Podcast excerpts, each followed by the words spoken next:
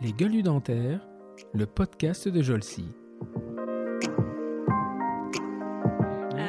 puisque euh, Luc Besson était, un fan d'apnée. De, donc, euh, je me voilà, il m'avait dit qu'il descendait à 50 mètres en gueuse, donc c'est-à-dire qu'avec la machine, euh, il descendait et remontait avec la gueuse, donc il fournissait pas d'effort, mais ça, ça nécessitait quand même d'appréhender à, à, cette époque-là, 50 mètres, c'était pas rien.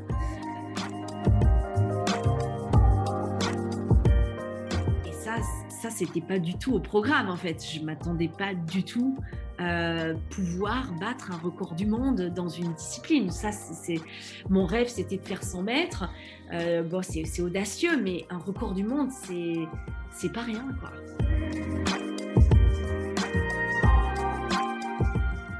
Et puis, et puis j'ai l'impression d'être ouais, une aventurière dans la découverte, en fait. Mmh. Pas dans ce que je fais, dans ce que je découvre.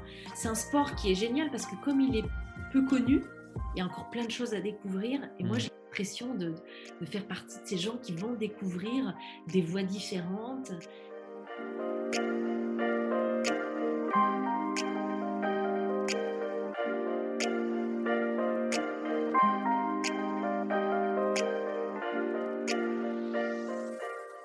Bonjour et bienvenue dans la troisième saison de notre podcast Gueule du Dentaire, le podcast de la société Jolsi.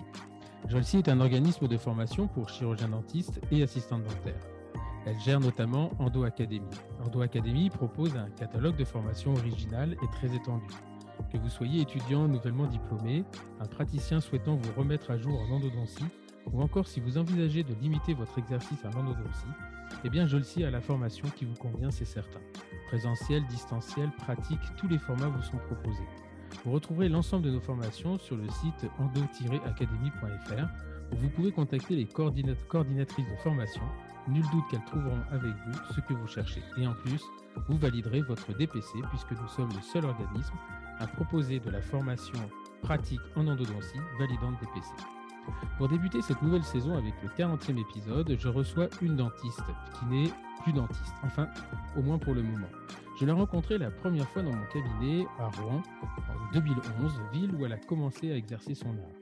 Collaboratrice, l'endodontie n'était pas la discipline où elle se sentait la plus à l'aise et à deux ou trois reprises, elle est venue glaner, glaner quelques informations autour de mon fauteuil pour essayer de comprendre comment descendre un cône à l'apex L'histoire voudra que 13 ans plus tard, je rejoindrai physiquement le cabinet où elle était, et elle ne le sait pas, pour exercer dans les murs qui à l'époque étaient les siens. Entre-temps, mon invité est devenu pédodontiste. Mais pas que. Pour des raisons qu'elle nous expliquera, elle développe alors une passion pour une discipline qu'elle a découvert à l'âge de 13 ans en accompagnant sa sœur à un cours de plongée. Et parce que la bouteille devait peser trop lourd, elle décida de la supprimer et de rejouer son grand bleu à elle. Entre deux patients de son exercice de pédodontie, qu'elle a développé en région PACA, elle visite les profondeurs en repoussant toujours ses limites. Ma grande surprise a été un jour, en ouvrant mon smartphone, de réaliser que je connaissais la danseuse sous l'eau du clip de la chanson de Beyoncé, Running. Mais que fait cette dentiste au fond des enseignes? Sa patience aggrave et elle va de plus en plus loin, de plus en plus profondément. Elle est aujourd'hui la première femme à avoir dépassé les 100 mètres, équivalent quand même d'un immeuble de 37 étages, avec la technique dite du poids constant.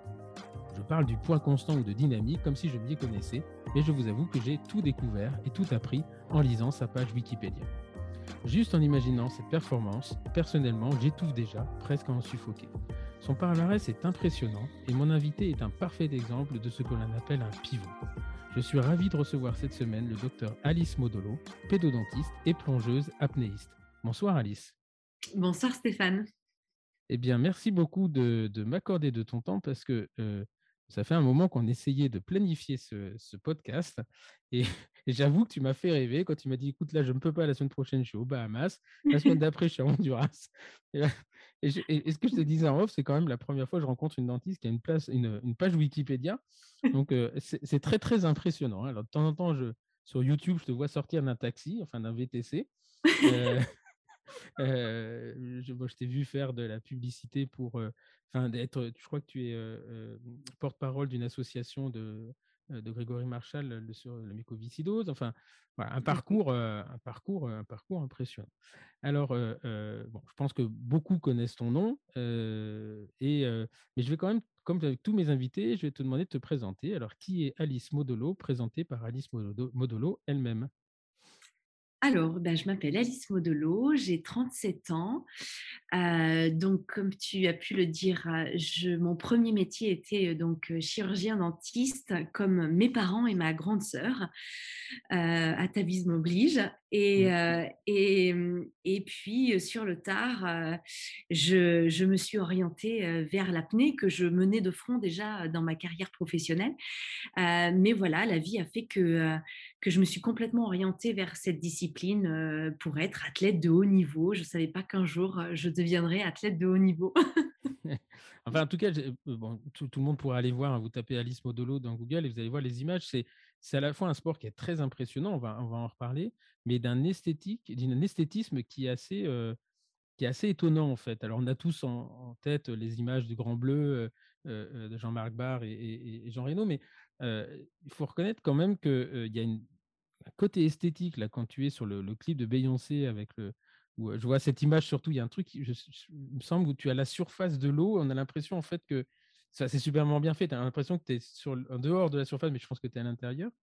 Et mmh. c'est un bon tour de force d'avoir de, de, exploité ces, cette, cet esthétisme, en fait. Hein? Ben voilà, j'ai eu cette chance à travers l'apnée de, vivre euh, des aventures incroyables et ce clip euh, pour Beyoncé euh, fait partie de ces aventures-là. Et oui, souvent on me dit, c'est on dirait des images de synthèse. Non, non, c'est vraiment vrai. J'ai bien la tête à l'envers et je cours bien à la surface de l'eau. Donc il faut imaginer que c'est un support qui, justement, ne peut pas soutenir mes pieds. Et donc, bien sûr, il voulait que je, donc je crée ces bulles avec mes pieds, mais donc j'ai aucun contact solide. Donc ça a été une vraie performance euh, de, de, donner l'impression que je courais euh, et en même temps l'eau immergeait mes sinus. Euh, c'était atroce, c'était vraiment douloureux. Et, et, puis bon, je suis pas nageuse synchronisée, donc en mmh. un temps, en trois mouvements, il a fallu que, que, que j'innove, que je voilà, et ça a été une expérience très enrichissante et forcément avec 500 millions de vues et puis voilà, ouais, c'est incroyable, c'est incroyable. Alors, on va recommencer tout au départ parce que si tu es sur ce podcast, je, pense que si tu n'avais pas été dentiste, j'aurais jamais osé t'appeler pour venir faire le, podcast. Mais donc, tu as dit tout à l'heure, bon, il y avait un atavisme familial, a priori, puisque tes parents et, ta sœur sont, dentistes. Mais tu as grandi, je crois, à Clermont-Ferrand, hein, c'est ça? Exactement. Voilà, donc j'ai fait la faculté de, de, chirurgie dentaire de Clermont-Ferrand.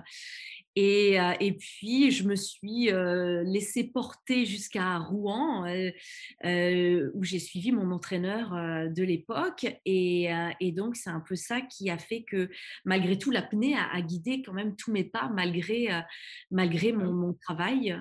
Alors, donc, en fait, parce que sur la page, sur, le, sur Wikipédia, j'ai retrouvé une description qui est assez bien faite. le français est, ça, mériterait un petit peu d'être touché un peu, mais c'est collaboratif. Hein, donc, euh, euh, euh, il ne faut, pas hésiter, il faut pas hésiter à mettre ta petite griffe si tu veux, Stéphane. non, mais a deux, trois phrases, j'ai du mal à comprendre, mais effectivement, en fait, il n'y a pas de faute, mais voilà, c'est pas, mais peu importe, l'essentiel est là. Et en fait, tu as découvert l'apnée vers 13 ans. Hein. Tu, accompagnes ta sœur pour faire un cours de plongée avec des bouteilles, puis tu vois des apnéistes et tu dis, où ça, ça a l'air pas mal.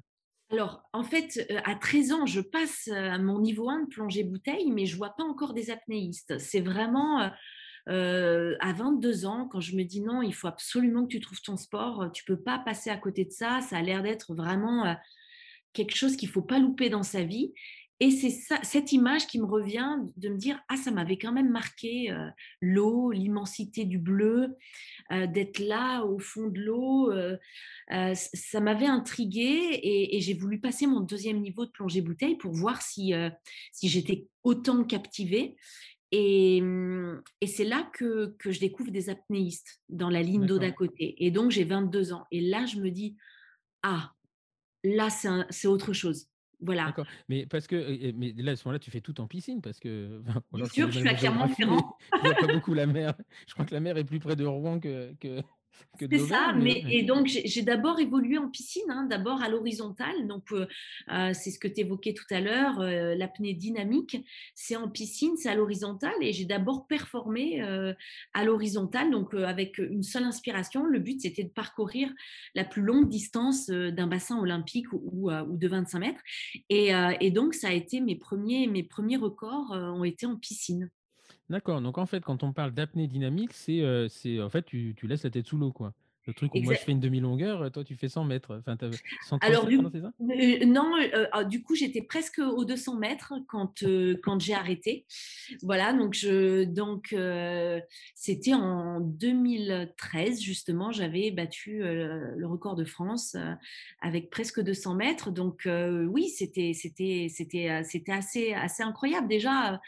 et donc il a fallu transposer ces, ces compétences en mer qui requièrent d'autres d'autres voilà, d'autres talents et ça m'a demandé un petit peu de temps puisque vraiment j'étais, j'avais le mal de mer, c'était pas mon univers et, et, ça a été un peu laborieux au départ et puis très vite j'ai, j'ai réussi à, à, basculer et à partir de là ça a été, ça a été génial. Alors en quoi c'est, c'est, alors, alors là je demander au fit hein, même quand je, je te promets quand je lisais le, le texte j'ai l'impression d'étouffer moi. Euh, euh, donc, en fait, si je comprends bien, en piscine, ce qu'on appelle le dynamique, c'est en horizontal, donc tu fais des longueurs. Et en, donc en, poids, constant, c'est ça? Donc là, tu descends vertical. C'est là où on voit, les, c'est le, comme les grands bleus, avec le filin, où tu vas chercher ton étiquette. Et ensuite, tu, tu, remontes. C'est ça. Et donc, le, poids constant avec palme, c'est la discipline qui voit l'athlète descendre le long d'un filin avec une seule inspiration donc descendre à la seule force de ses palmes et remonter à la seule force de ses palmes aussi. Et donc, je fais deux disciplines avec une monopalme et avec euh, des bipalmes. D'accord. Parce qu'il y a quand même un truc, euh, quand tu dis il n'y a que 100 mètres, mais après il faut remonter quand même. Donc ça fait 200. Exactement. Oui, ah oui, il faut descendre et remonter. À la différence du Grand Bleu, où justement, euh, c'est en gueuse. Donc ils ne font pas d'effort réellement. C'est la machine qui les descend, c'est la machine qui les remonte. D'accord. Ok, ça je me souviens plus, mais de toute façon, je pense pas que Jean Reno, je pense pas que Jean Reno descende à, 100 mètres. il devait y avoir un trucage. non, non, ils ont fait un peu d'apnée, hein, puisque j'ai eu la chance de, d'échanger avec Jean-Marc Barr. ils, se sont quand même pas mal entraînés. Euh, puisque euh, Luc Besson était, était un fan de, d'apnée. Donc, euh, je me voilà, il m'avait dit qu'il descendait à 50 mètres en gueuse, donc c'est-à-dire qu'avec la machine, il descendait et remontait avec la gueuse, donc il fournissait pas d'effort, mais ça, ça nécessitait quand même d'appréhender à, cette époque-là, 50 mètres, c'était pas rien. donc c'était pas, c'était vraiment, c'était vraiment bien. Hein. Ils, se sont mmh. donné les moyens. Et donc le, monopalme et bipalme, c'est parce que bon, monopalme, ça, donne, ça demande un peu plus de puissance des jambes, mais ça avance plus vite ou... Alors voilà, la, monopalme, donc, elle a une prise d'eau assez importante. Et, donc, c'est cette queue de sirène et ce mouvement d'ondulation qui est assez efficace. Mmh c'est beaucoup plus puissant que des bipalmes, les bipalmes classiques hein, qu'on voit partout ça demande beaucoup plus de physique et c'est plus long. Donc, c'est une discipline qui, où on descend moins profond puisque ça, ça demande plus, euh, plus euh, d'exigences physiques et, donc on descend moins profond en bipalme qu'en monopalme. Voilà. Euh, alors, il y, y, a un truc qui. c'est marrant parce que ça m'a fait de la peine. à un moment, je vois que tu descends. la première fois que tu as. Y a un moment, alors, on va revenir là-dessus parce que tu décides d'être la première femme à passer les 100 mètres. Et la première fois où tu les passes, c'est pas homologué, est-ce que tu fais une syncope en arrivant. J'ai bien compris ou pas? Oui, oui, tu, as bien compris. Et ben oui, notre sport, je m'étais toujours dit que le jour où je ferai une syncope, j'arrêterai cette discipline parce que euh, jusqu'à ce que j'en arrive là, en fait, j'avais cette image un peu où on portait atteinte à l'intégrité de son mmh corps. Mmh. Et, et, ça me ouais, ça me donnait pas une bonne image. donc je m'étais dit bon, le jour où j'en arrive là, euh, puisque je prenais un peu la chose en dilettante, c'était une passion, c'était un hobby, mais je me suis dit le jour où tu en arrives là, quand même, il faut, que tu te reprennes et, il faut que tu arrêtes quoi. Et, en fait, le jour où j'en arrive là. Euh, eh ben, eh ben c'est un, ressenti complètement euh, différent. Mmh. Euh, et ça me rappelle qu'on n'est pas en train de, de, jouer aux billes, quoi, en fait. Hein. Euh, je me prive d'une fonction vitale, je me prive de respirer. Donc, quand on va un peu trop loin ou quand il y a des éléments qu'on n'arrive pas à gérer, eh ben, le risque, c'est de, de perdre connaissance. Alors, dans notre sport, ça reste qu'un incident, puisque tout le, euh, tout le staff est opérationnel pour gérer ce genre d'incident. Donc, il y, a, y a, une équipe médicale qui nous prend en charge tout de suite. Il y a des apnéistes de sécurité qui sont là justement euh, pour nous aider en cas de défaillance. Et ce jour-là, il se trouve qu'en effet, euh, je tente une plongée audacieuse et il y a beaucoup de courant. Sauf que je ne peux pas le savoir puisque j'annonce la veille ma performance. Et il me reste qu'une seule plongée, on est en championnat du monde. Et, et je sens que bah, je veux tenter, quoi. Euh, c'est une mmh. opportunité que je veux pas que je veux pas laisser passer. Et, donc, j'annonce, j'annonce 100 mètres, 5 euh, mètres de plus que ma dernière performance, qui est énorme, en effet. Et, et, je ne sais pas ce qu'il ce qui y aura le, lendemain en termes de, de, de, de si, si, la température de l'eau sera la même, s'il y aura du courant, etc. On, sait que c'est une zone où, il y a tendance à, y avoir du courant, mais je ne peux pas prédire ce qui va se passer. Et le lendemain, je suis la deuxième athlète à passer et il y a du courant. Et la première athlète devant moi euh, tourne 10 mètres avant sa performance, une, athlète qui était habituée des compétitions euh, depuis plusieurs années. Donc je me dis, ah tiens, bon, bah, tu as eu l'audace d'annoncer ton, ton rêve 100 mètres, mais ce ne sera pas aujourd'hui que tu le feras, puisque apparemment le courant va t'arrêter. Et je pars tellement euh, dans cette optique-là de me dire, le courant va t'arrêter. Mmh.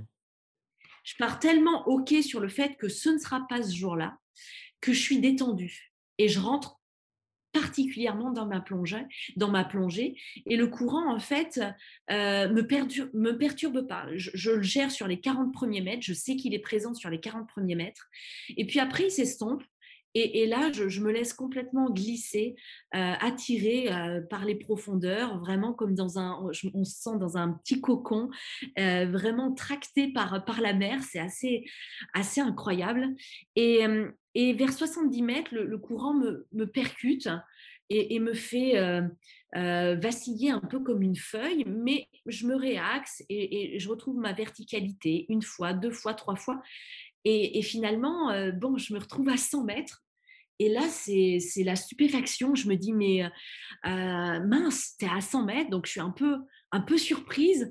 Et puis, il y a un mélange d'excitation, de, joie, et puis, et puis ça, ça dure une fraction de seconde, puisqu'il faut tout de suite que je remonte. Donc, je saisis mon tag et j'amorce la, la remontée.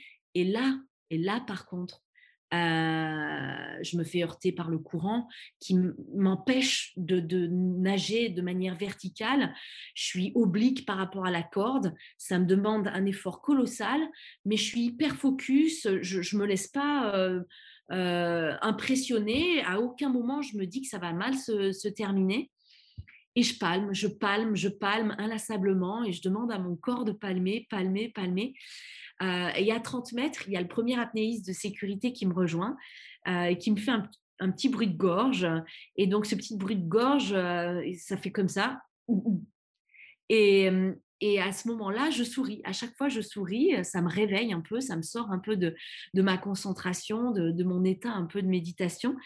Et, c'est un, repère pour moi que la surface se rapproche et qu'il faut, me, faut que je me, je, me reconcentre. Ça va être le moment de se réveiller. Le deuxième apnéiste de sécurité à 20 mètres me fait la même chose. Je souris. Et à 10 mètres, eh ben, j'entendrai pas le, j'entendrai pas l'apnéiste de sécurité puisque mon corps euh, a complètement disjoncté en fait. Euh, je l'ai pas vu venir. C'est un peu comme euh, quand on est dans une salle de sport et qu'on rajoute des poids sur une barre et qu'à un moment on rajoute quasiment rien, mais on, on essaye de, soulever cette barre. On mmh. donne l'ordre à son corps de soulever cette barre et rien ne se passe. impossible de soulever la barre. Et là, bah, je demandais à mon corps de palmer, palmer, palmer. Et à un moment, clac, comme un fusible qui fait tout disjoncter, je me réveillerai euh, dans les bras de l'apnéiste de sécurité. Et là, euh, bah, je comprends tout de suite qu'il s'est passé quelque chose. je comprends tout de suite que j'ai perdu connaissance. Je ne sais pas où, quand, comment. je ne sais pas ce qui s'est passé. Je sais juste que tout, bah, ma famille, mes amis, mon plus gros sponsor a mis 500, 500 personnes dans un amphithéâtre pour m'observer. Et là, je me dis, mince, qu'est-ce que qu'est-ce qui va qu'est-ce qui va se dire? Est-ce que est-ce que comment ça s'est passé? Voilà je me pose tout un tas de questions et en même temps je suis je suis très calme. Je suis très calme et je me dis ah ça se passe comme ça. Ça se passe comme ça une syncope. Bon c'est pas si c'est impressionnant mmh mais mmh. Ben, finalement, c'est un simple malaise vagal, hein, comme bien sûr les, les, apnéistes de sécurité, tout le staff médical est là pour, pour subvenir à, à nos besoins. Je, je, reprends très vite mes esprits, je, suis bien présente, je suis bien consciente. Mais il faut, bien sûr, la, la première chose qui me vient à l'esprit, c'est de, de, comprendre pourquoi, mmh. pourquoi j'en suis arrivée là, pourquoi j'ai fait un faux pas. Et, et ça sera un, tournant dans ma carrière. À ce moment-là, c'est parce que, en fait, moi, je suis remontée à l'envers, c'est-à-dire que j'ai vu ta performance et il y a un moment où donc, tu sors de l'eau et il y a un commentaire qui dit il faut encore qu'elle ait attrapé le truc là. je ne sais pas ce qui il y avoir un tag à récupérer. Il faut que tu ailles toucher une, une corde pour, pour valider le, la performance, c'est ça? Non, valider la performance, non, non, il faut juste que j'enlève mon matériel, euh, mon pince-nez euh, et, mon masque si j'en ai un. Euh, il faut que je fasse le signe OK et, que je montre mon, tag. Donc, je ne sais pas si c'est la, la, bonne. je ne sais pas si tu as, vu. Ah, c'est ça, ou alors tu dois montrer le tag. Et en fait, et c'est à ce moment-là que, que, j'entends dans le commentaire, je ne sais plus sur quelle émission c'était, disant bah oui, la, dernière fois. Enfin, encore faut-il faut, encore faut-il qu'elle montre que, le, petit carton, voilà, le tag si tu le perds en remontant, t'as quand même les boules là. Hein. Ah bah c'est ça, mais ça arrive, hein, ça arrive qu'on le perde. Enfin, c'est vraiment, euh, oui, oui. Et puis, et puis euh, euh, sur, sur ma dernière, donc sur, sur ma plongée à 100 mètres, si je réimmerge les voies aériennes, si je, mes lèvres retouchent l'eau, c'est disqualifié. Ah voilà, c'est ça, c'est ça que j'ai vu. La disqualification. voilà. Il fallait que tu sortes et pas, ne pas replonger. voilà, c'est ça. Exactement. et là, tu dis, ça quand même, bon, tu viens de te taper 200 mètres sans respirer. Faut, en fait, c'est un, un, signe de conscience et montre que tu es en, que en, pleine possession de mes moyens. Et, oui, on doit, on doit montrer. Bah, c'est assez incroyable. Alors après, le, le, je crois que tu es la première femme hein, à passer le. Alors, première française. Première, française. Je suis la huitième dans le monde. À avoir fait 100 mètres en, monopalme. Par contre, j'ai battu un record du monde dans l'autre discipline, le bipalme.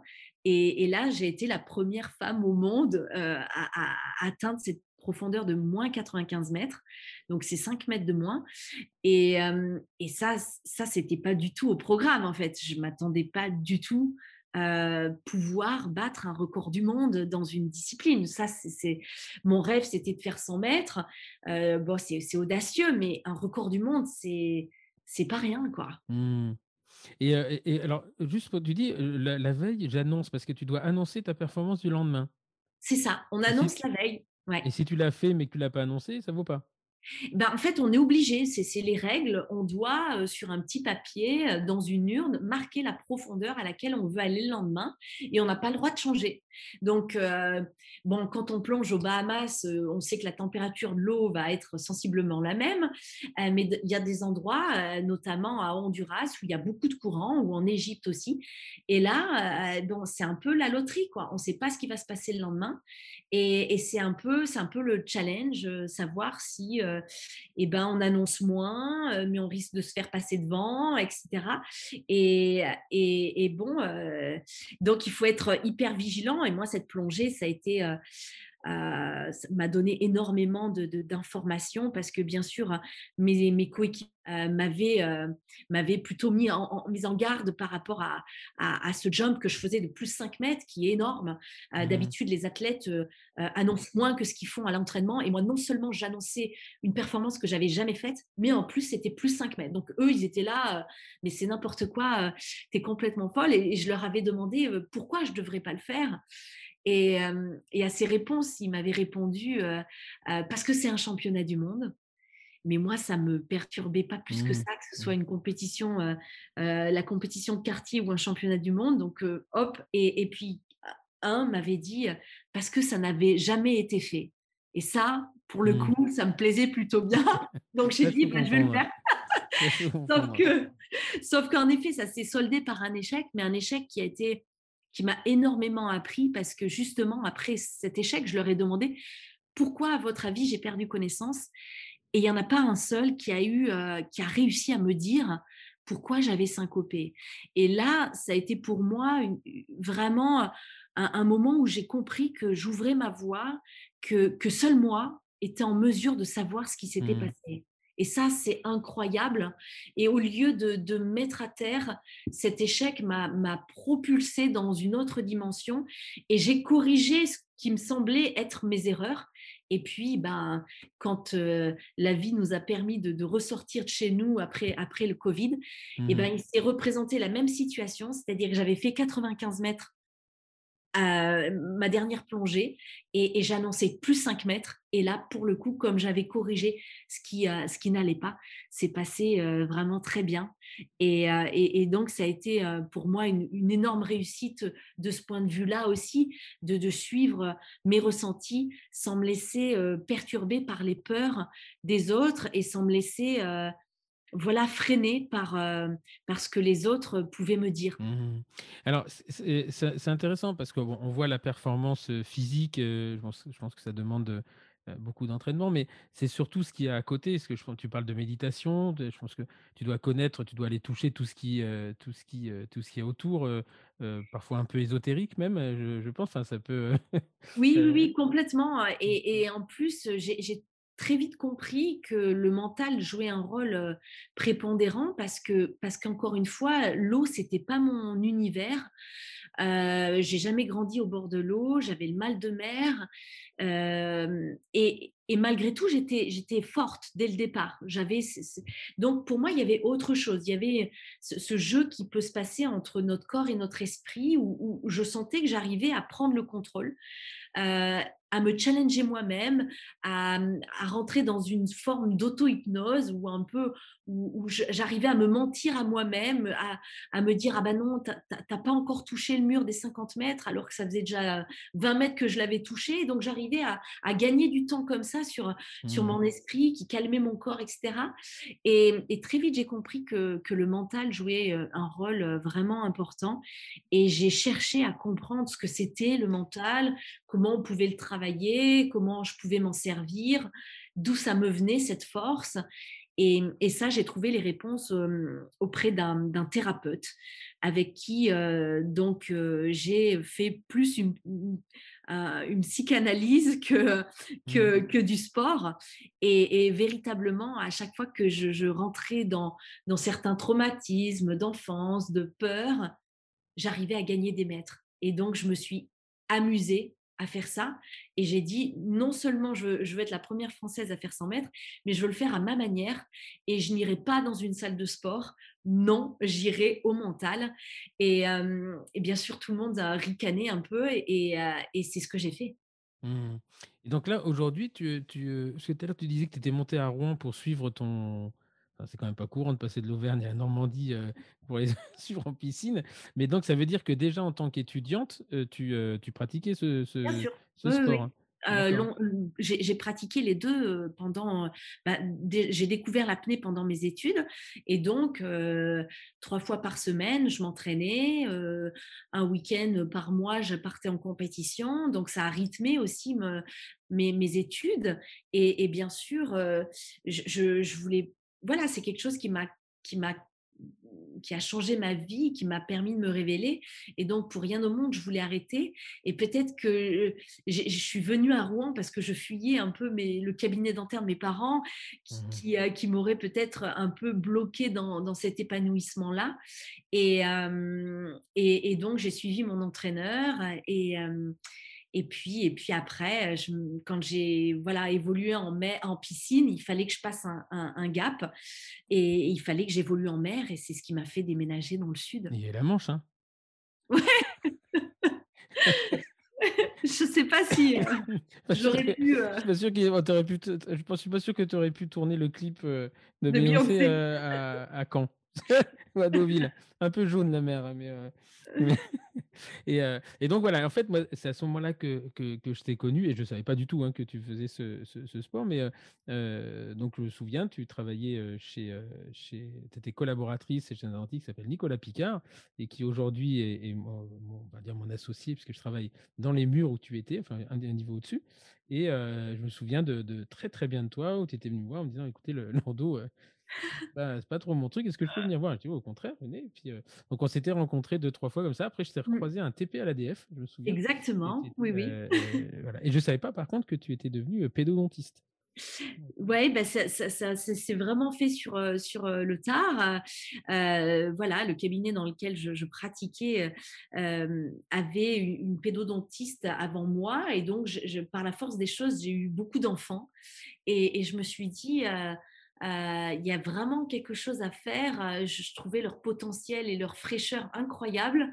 Et, et, puis plein de choses à, résoudre dès, l'enfance, en fait. Mmh, mmh. Et dès leur plus jeune âge. Et je, les trouve, je trouvais pour, moi que c'était des, vrais performeurs. Et, j'ai fait beaucoup de, de, parallèles entre, entre mon sport et, la manière dont j'ai abordé la pédodontie. Et je me suis vraiment éclatée, quoi.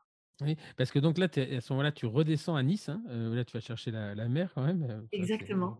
et je quitte, euh, voilà, ces belles années où on s'est rencontrés, ce petit clin d'œil avec Nicolas Picard, où, où, voilà, ça a fait partie de, ma construction et, et j'ai pris beaucoup de plaisir à, à, évoluer dans, dans, ce cabinet et à te rencontrer. Et donc, c'est marrant que. que, 10 ans après. Hein, ouais, c'est chouette, quoi. Et donc, alors, qu'est-ce qui fait que. donc, là, à ce moment-là, tu, as, tu te lances des tu, descends, tu passes des murs, tu passes des, Et qu'est-ce qui fait qu'à un moment donné, tu te dis, bon, bah, je vais me consacrer que, à ça et de pas garder. Parce que les, doubles activités, je pense qu'il y a un moment où, on atteint les limites de l'un et, si on veut pousser les limites sur l'autre, on est obligé de faire des choix. C'est très. très... quelque chose. quelque chose, mais je descends pas à 100 mètres sans, sans respirer, moi. mais voilà, qu'est-ce qui fait qu'à un moment donné, est-ce que c'est vraiment le passage de dire, voilà, je veux passer les 100 mètres qui fait que tu dis, bon, bah, tant pis, j'aime ce que je fais, mais je me concentre là-dessus Ou est-ce que voilà, c'était une occasion qui a fait, bon, bah, tu devais quitter le cabinet et puis à ce moment-là, bah, tu profité pour t'envoler en, en apnée. En fait, à aucun moment dans ma vie, je me suis dit, je vais devenir apnéiste professionnel. Jamais, jamais. pour moi, c'était juste ma soupape. Ça me permettait de, me déstresser, ça me permettait d'évoluer aussi dans le milieu naturel, avec tout ce que ça m'apportait de, bien-être. mais c'était un hobby, comme je le disais, c'était une passion. Ça s'arrêtait là, quoi. malgré tout, ça guidait quand même beaucoup mes pas. Ça me permettait, ça m'a ça m'a permis de, prendre vraiment confiance en moi, de, me révéler. Et donc, je voulais, c'était un pilier fort de, ma vie, mais, euh, mais à aucun moment je voulais y dédier euh, et, me consacrer à, 100%. Mais voilà, quand je suis arrivée dans le sud, les six premiers mois ont été extraordinaires. Je, pouvais plonger quand je voulais, etc. Mais très vite, la réalité m'a rattrapée. C'est une région où il y a une densité de dentistes très, très importante. Et donc, ça n'a pas été si facile de, découvrir une nouvelle pratique, une autre manière de fonctionner. Et, et donc, assez rapidement, j'ai tout arrêté, l'apnée. J'ai et j'ai senti que je, il fallait que j'arrive à résoudre un problème sur Terre euh, parce que mon métier était très important pour moi. Et, là, je ne me retrouvais pas, j'avais du mal à m'adapter. Et ça a été quatre ans de, de, errance, en fait. Quatre ans où je ne mets plus le pied dans l'eau. Je ne fais plus d'apnée du tout. Voilà. Et, tu perds pas, tu, perds pas tes capacités. Enfin, bah, justement, justement, pendant ces quatre années, j'essaye hein, de replonger, mais impossible. comme si vraiment il fallait que je j'arrive à résoudre ce problème sur Terre qui me qui me paralysait avant que la mer puisse me laisser reprendre. Ah, c'est vraiment effroyable parce que bien sûr tout le monde me dit bah voilà on t'avait dit tu fais n'importe quoi mes parents me disent bah, reviens en Auvergne et, et notre cabinet t'attend et je me dis mais comment j'ai pu me tromper autant? Est-ce que tout ça, c'était qu'une illusion? Mmh. euh, et, vraiment, je suis, euh, je, c'est voilà, c'est la longue traversée euh, du désert et et puis, malgré tout, l'apnée me lâche pas, puisque c'est pendant ces quatre ans que je tourne, notamment le clip pour Beyoncé, mais aussi une pub pour Cosmiti, etc. Et l'apnée est revenue à moi sous forme de projet artistique et donc m'a jamais lâché. Et donc c'est un, pour moi, c'est un petit clin d'œil euh, euh, qui, euh, qui, mérite d'être mentionné, puisque je dis souvent que l'apnée, c'est mon plus beau coup de foudre, puisque même dans, les moments difficiles, c'est cette chose-là qui, vient te challenger, qui te pousse dans tes retranchements, mais qui te force toujours à évoluer et, à prendre des décisions complètement invraisemblables qui, qui, dépassent la raison. Et donc, même si je m'entraînais plus, même si je faisais plus de compétition, euh, j'avais toujours un pied euh, avec l'apnée à, à, travers ces projets. Et puis quand j'ai réussi à trouver ma place, quand je me suis formée pendant deux ans euh, avec le docteur Courson mmh en pédodontie, Frédéric 5, ouais. Mmh. Voilà, qui a été pour moi euh, un, un, cheminement extraordinaire. J'ai rencontré des gens fabuleux. Euh, il m'a transmis tout ce qu'il pouvait me transmettre. C'était, ça a été vraiment une révélation pour moi. Une fois que j'ai réussi à, valider ce DU, euh, je me suis dit, bah, tiens, rechausse la PAM pour voir. Et là, j'ai été stupéfaite parce, parce que j'ai découvert, parce que non seulement j'avais rien perdu, mais en plus, je m'étais améliorée. Et donc, c'est véritablement à ce moment-là que je me suis dit, ah, le mental joue un rôle vraiment euh, euh, déterminant, puisque le fait d'avoir euh, réussi à m'extirper d'une situation délicate, d'avoir trouvé les solutions, de m'être dépassée, et ben, ça m'avait permis de gagner des mètres sous l'eau. Et mmh. donc, à partir de ce moment-là, quand je raccroche avec l'apnée, là, je sais que, que je vais, je, je, reviens, mmh. je, reviens, et je reviens pour faire les 100 mètres. Et là, je suis inarrêtable, quoi. Mmh. Et alors, comment tu comment es contacté par Beyoncé, enfin par l'équipe de Beyoncé ou les Cusmiti pour donc tu continues à, alors non tu as quasiment arrêté l'apnée, tu n'y arrives pas, mais tu as quand même des contacts parce que je pense pas que Beyoncé a dit tiens j'en ai vu une sous l'eau l'autre jour, ça serait pas mal. C'est comment ça se passe en fait? Alors le, premier projet artistique que je fais c'est pour que Smithy. Et donc, euh, l'apnée, c'est un petit monde hein, encore à cette, à cette époque-là. On est en 2013, je viens tout juste d'arrêter. Et euh, on me propose de, de, jouer, d'incarner une princesse russe, euh, parce que le slogan de cette pub de thé, c'est la beauté des mélanges. Et donc, en, gros, c'est le, le, thé qui est immergé dans l'eau, et puis on, on, danse avec volupté, et puis les, les saveurs se mélangent, et puis le tableau final euh, je nage avec un gentleman anglais, on est enlacé et voilà, c'est le tableau final de, la pub. Et donc ça, c'est en, dans un, dans en piscine, on tourne ça à Paris. Euh, et, donc, c'est des pubs qui passent à la télé, qui font déjà euh, parler d'elles. Les images sous l'eau sont, assez, assez belles. Ils ont reconstruit le décor d'un appartement dans l'eau. C'est assez, assez incroyable. Et cette pub-là qui, qui, me, qui me permettra d'accéder au, clip, puisque, puisque j'ai cette référence. Et, et, et, pour la petite anecdote, au début, on ne sait pas que c'est pour Beyoncé. Beyoncé ne fait pas partie du projet. On sait juste que c'est Naughty Boy qui fait la musique pour un chanteur qui n'est pas spécialement connu. Et, ça, ça s'arrête là. Et après avoir tourné les images, Naughty Boy, qui est apparemment très proche de Beyoncé, lui montre le clip et la chanson. Et c'est elle qui dit Ah non, je, veux absolument garder ces images et poser ma voix sur cette chanson. Et c'est pour ça que le projet prend du retard. Et nous, quand on apprend que, Beyoncé veut garder nos images et, chanter en duo avec, avec l'autre chanteur, on sait que ça va être un, un carton, voilà, international. Ouais. Mmh. Et ça, ça t'a ouvert d'autres portes ou euh, et tu n'avais pas fait une pub pour Dior ou des robes ou un parfum, non C'était pour, euh, une, c'était pour une pub de Paris sportif où j'avais joué au tennis et porté une robe, en effet, euh, parce qu'on jouait au blackjack sous l'eau. Voilà, ça m'a fait vivre des, des, choses assez, assez folles. Marrant, remarque. C'est, voilà, ouais, ça m'a montré qu'on pouvait être ce qu'on voulait et j'ai essayé de le transposer sur Terre. Et, le, et donc là, maintenant, ça, fait 4 ans donc, que tu as arrêté l'exercice au fauteuil, j'en pense sans t'interdire d'y retourner un jour. Euh, deux, ans et demi, deux ans et demi, deux ans, et demi. d'accord. ah oui, je pensais que ça Donc euh, euh, voilà, il n'y a rien de, rien de fermé parce qu'il suffit de dire non, non, jamais pour que voilà, tu sois quitté un jour. Et donc aujourd'hui, parce que tu es, athlète de haut niveau en, apnée.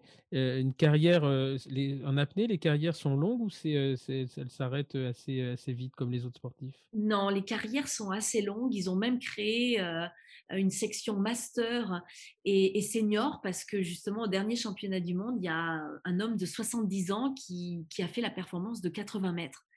Donc c'est incroyable. Donc de, et là encore, ça, ça, ça, montre bien connaissance de soi euh, euh, et toute cette maturité qu'on gagne avec le temps, qui se retranspose vraiment bien dans cette discipline. Donc euh, c'est une, une, discipline qui, qui, fait peur de, prime abord, mais qui mérite vraiment d'être essayée.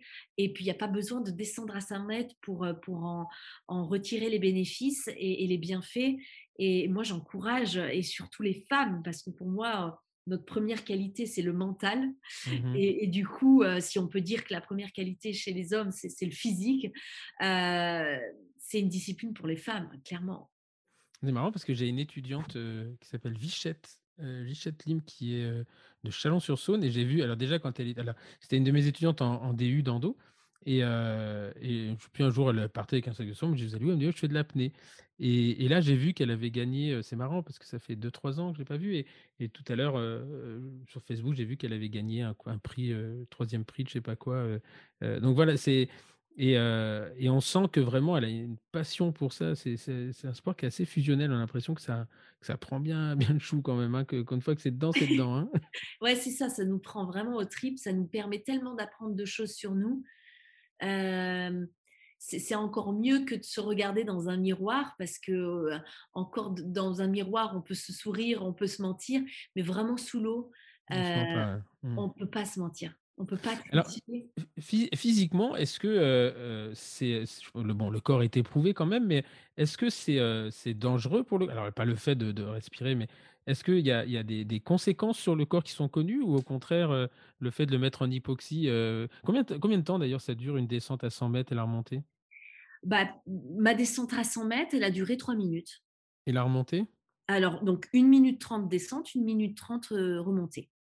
Ah oui, d'accord. 1 minute 30 déjà pour descendre à 100 mètres, il faut, faut, faut, y aller quand même. Parce que... Eh ouais, alors donc on palme sur les 30-40 premiers mètres et après on coule à 1 mètre seconde sans faire d'effort.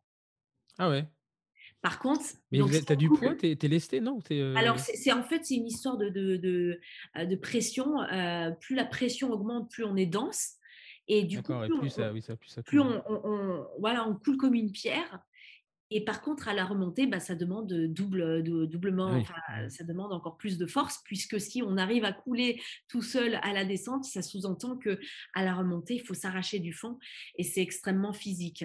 Et, mmh. moi, ce qui m'a servi beaucoup, c'est d'essayer de comprendre étape par étape ce dont j'avais besoin dans cette discipline, à partir de donc voilà du moment où je suis allongée et que je respire Qu'est-ce qui fait que de quoi j'ai besoin pour basculer et me dire je vais plonger toute seule dans le noir, dans le froid, sans respirer?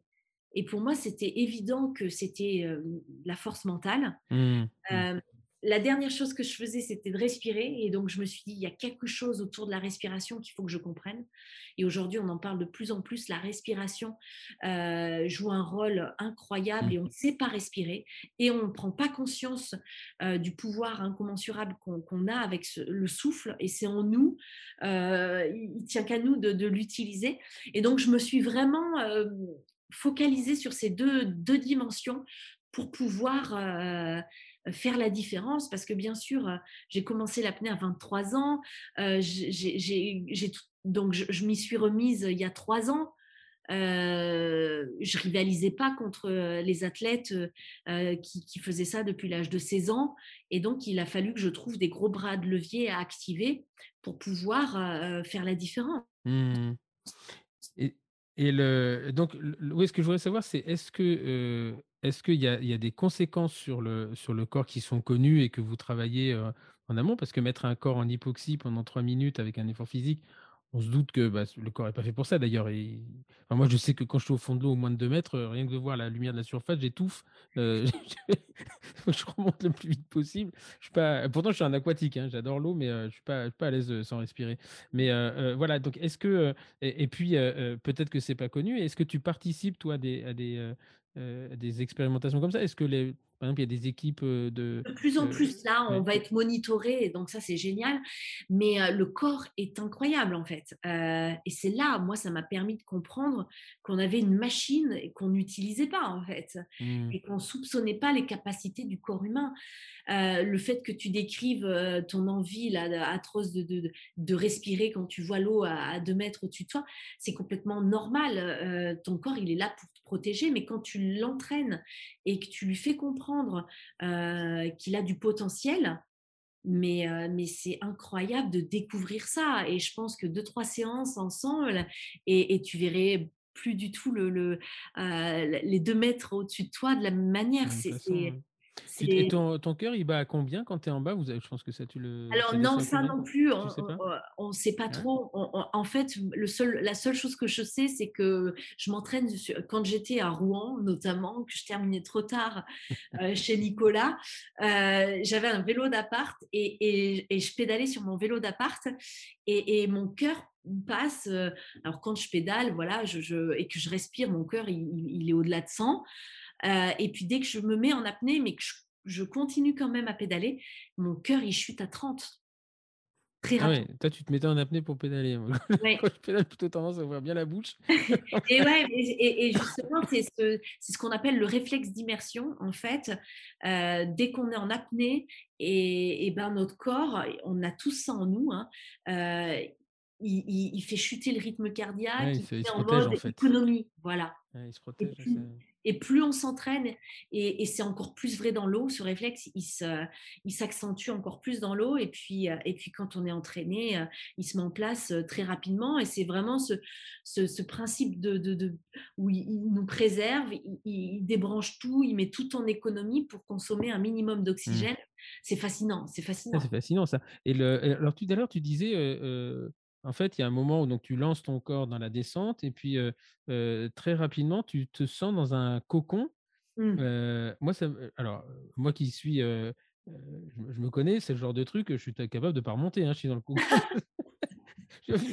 Alors voilà, c'est vrai que non, on, prend du plaisir, sinon on ne le ferait pas. Mais il n'empêche pas qu'on sait très bien ce qu'on fait, on sait très bien que c'est pas notre élément. Mais oui, la pression qui, est très très importante, qui est l'équivalent d'un 15 tonnes qui nous écrase, en fait, on a la sensation que, on devient une petite boule, qui, on, devient, on, est enlacé et, c'est comme si c'était la mer qui nous enlaçait et qui nous guide jusqu'au fond. Et là, mmh. on peut se relâcher complètement, on relâche vraiment les épaules, tous les, tous les, muscles. Et c'est impressionnant de, de ressentir qu'on est guidé euh, vers le fond sans plus aucun effort. Et, c'est vraiment une sensation assez, assez incroyable. C'est d'ailleurs quand tu regardes le, Grand Bleu, ça peut paraître un peu con hein, de ces humains, mais je me souviens à la fin, euh, bon, il y a l'histoire des dauphins, c'est le, romance, mais on sent que le, surtout le Jacques Mayol, euh, Jean Barbare qui l'interprète, on sent vraiment ce truc où il dit finalement je ne vais pas y retourner. Enfin, les, dauphins, on s'en fout, mais on sent vraiment qu'en fait le, mec il est au fond, il est jusqu'au boutiste et, euh, et je crois qu'il faut quand même être bien dans sa tête. Hein, En fait, au fond, on, se sent vraiment très fort. Hein. On se sent, moi j'ai mmh cette sensation de, liberté, de puissance, euh, un peu comme, euh, je ne sais pas, euh, des alpinistes qui, sont au sommet de l'Everest. On voit cette immensité devant nous, bleue. quand on est au sommet du monde comme ça, qu'on doit avoir tous ces sommets enneigés, il y, a une sensation qui est vraiment toute puissante et, malgré tout, bah, on sait que c'est pas chez nous et qu'il va falloir euh, soit mmh. redescendre, soit remonter. Mais, mais oui, c'est incroyable. Et puis on se sent privilégié que la nature nous laisse euh, euh, arriver jusque-là. Alors, tout à l'heure, d'ailleurs, je, je, repense à un truc. Tout à l'heure, tu disais, bon, j'allais plonger, mais tu vas pas plonger à 100 mètres, enfin même à 50 mètres. Il faut un bateau, parce que c'est Ah oui, oui, oui, ah oui, oui, c'est oui, ça, tu oui. pars en pleine mer, c'est, Voilà et donc c'est vrai que dans le sud, la rade de Villefranche, c'est un spot mondialement connu. ah ouais, c'est c'est vraiment une une langue de mer qui est qui est complètement protégée, par par la côte et du coup, il y a 300 mètres de fond très rapidement. d'accord, Donc on peut plonger très profond, et très proche de la côte, donc pour des raisons de sécurité, c'est super et et et comme on est vraiment protégé, on plonge dans n'importe, quelles conditions. Heu, c'est c'est vraiment, hem et puis le bleu dans cette rade, il est il est inégalable. Oui, mais à partir du moment où c'est il y a tellement enfin, c'est même très sombre en bas, heu, au fond, au bout d'un moment, non? C'est, Alors, ça reste bleu profond, mais mais, on voit. Heu, par contre, aux Bahamas, dans le trou bleu, dans la compétition là où j'ai fait 100 mètres, c'est un trou noir, noir, noir et on est obligé de se mettre une petite lumière pour voir le câble parce que sinon on est perdu dans le noir. Mais sinon partout ailleurs, heu, c'est un bleu profond, mais on voit on voit. d'accord et en fait, tu es attaché au câble, tu as un filin ou, heu, C'est comme un leash de bodyboard body d'accord, qui Avec glisse, un heu, OK. voilà, qui qui, heu, j'ai mon poignet qui est accroché et puis il y a un mousqueton qui longe la corde au au fur et à mesure que je descends et donc c'est un système de sécurité qui nous permet d'être rattachés avec cette ligne de vie, qui est accessible de de la surface, quoi. Mmh et au fond, il y a un il y a un plongeur en bouteille si jamais il se passe un truc ou, non, il y a personne? On est seul. Heu, le système de sécurité, c'est un un un système de de de heu, de de balancier en fait. Si il y a il y a un câble de l'autre côté qui a qui a 100 kilogrammes et donc si, si s'il y a un souci, il lâche le le le poids de 100 kilogrammes et ça ah, fait ça remonter.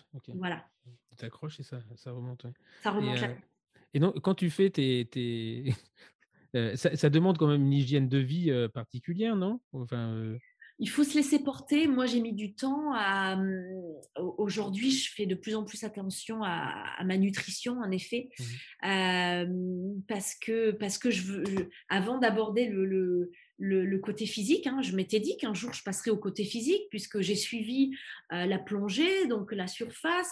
Après, ben, pendant toute la descente, il faut être relâché, il faut une flexibilité, donc j'ai fait du yoga, j'ai fait de la méditation, des exercices d'attention et cetera. Puis quand il faut remonter, eh ben, il faut remonter, c'est extrêmement physique. Et donc, j'attendais le moment où j'allais devoir euh, euh, travailler le physique et j'attendais ça avec impatience. Euh, mais avant ça, j'ai découvert qu'il fallait plutôt avoir un corps sain et, et, ça m'a beaucoup parlé parce qu'en fait, dans l'apnée, le but c'est d'aller toujours plus loin avec moins, moins d'oxygène, moins de carburant. Et je me suis dit, euh, j'ai l'impression qu'on nous fait manger, les en tout cas les entraîneurs physiques me disaient: «Ah ben il faut que tu manges toutes les 3 heures, il faut que tu aies des protéines et cetera» et et au bout d'un moment, je me suis dit: «Non mais c'est pas cohérent, heu, je fais une discipline où je dois aller puiser mes ressources. Il faut que j'habitue mon corps à être capable de gérer dans n'importe quelle circonstance». Donc j'ai commencé à m'entraîner, heu, sans manger puisque je plonge sans manger depuis la veille.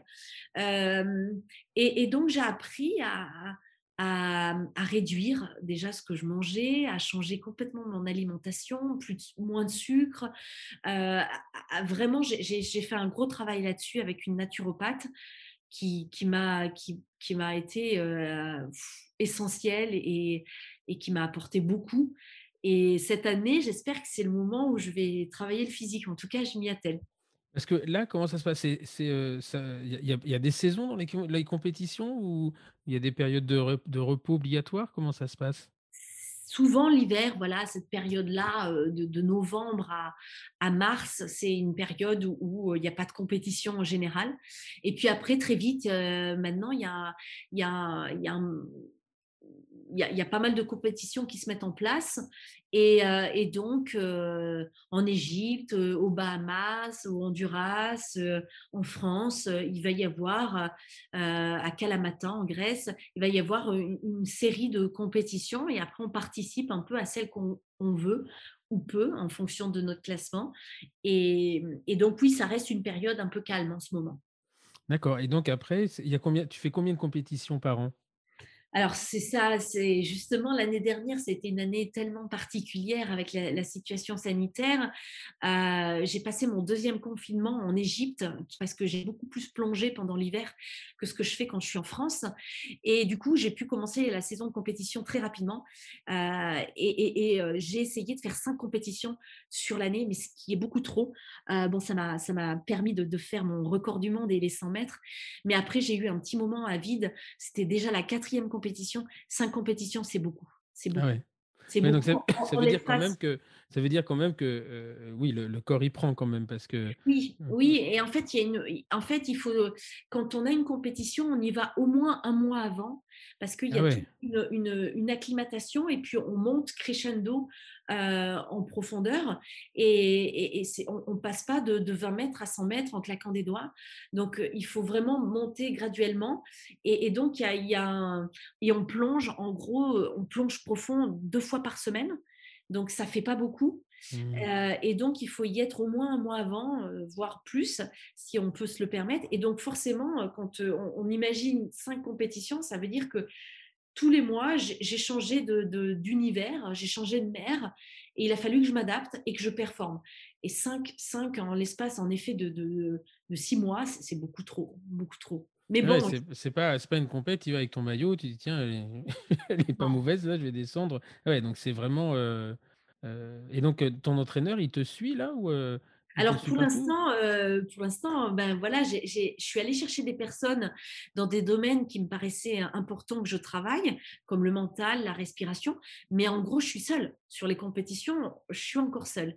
Donc ça, c'est un gros projet que, que ça paraît complètement hallucinant d'être à ce niveau-là et mmh. d'être seul. C'est hallucinant.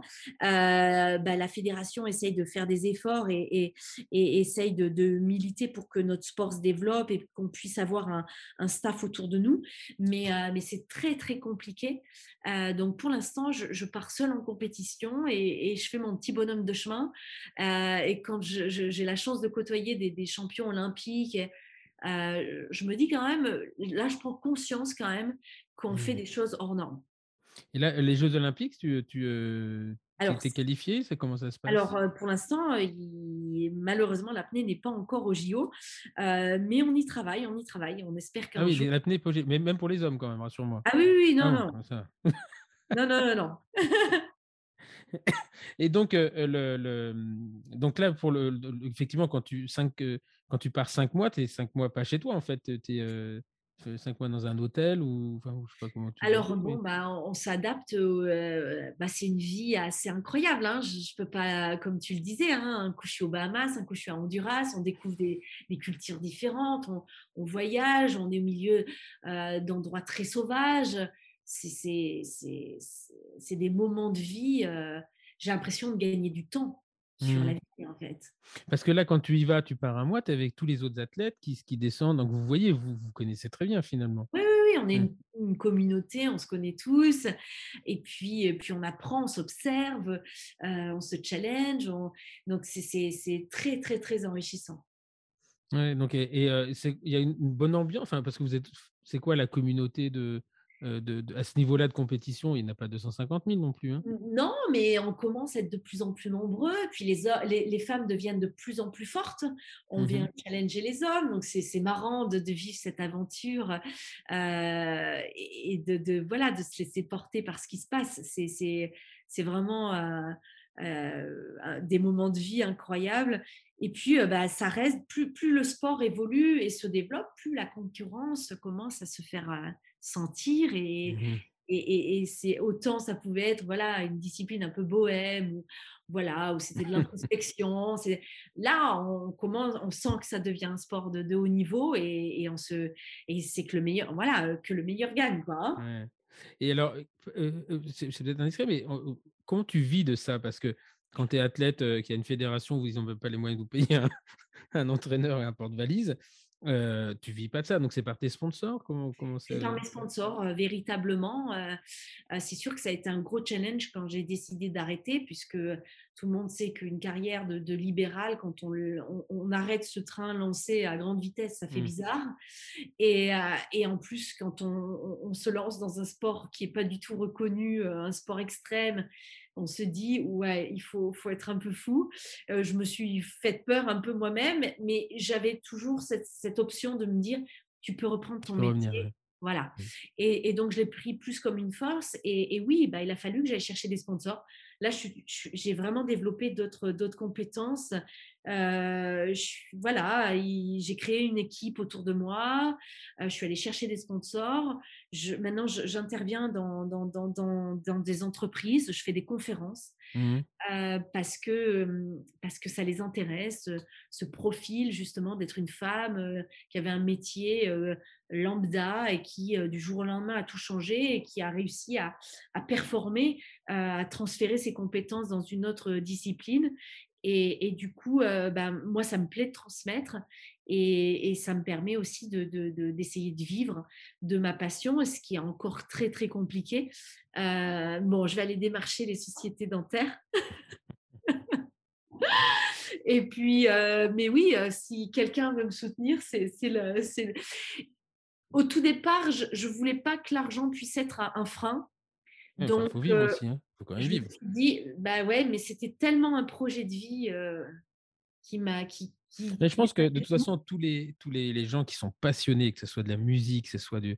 hier, je, ça n'a rien à voir. J'écoutais une l'interview de Camille Lelouch qui raconte d'où elle vient dans le truc, est passée par les hauts, les bas, les trucs, les machins. Elle me dit à un moment, on voit la lumière, quoi.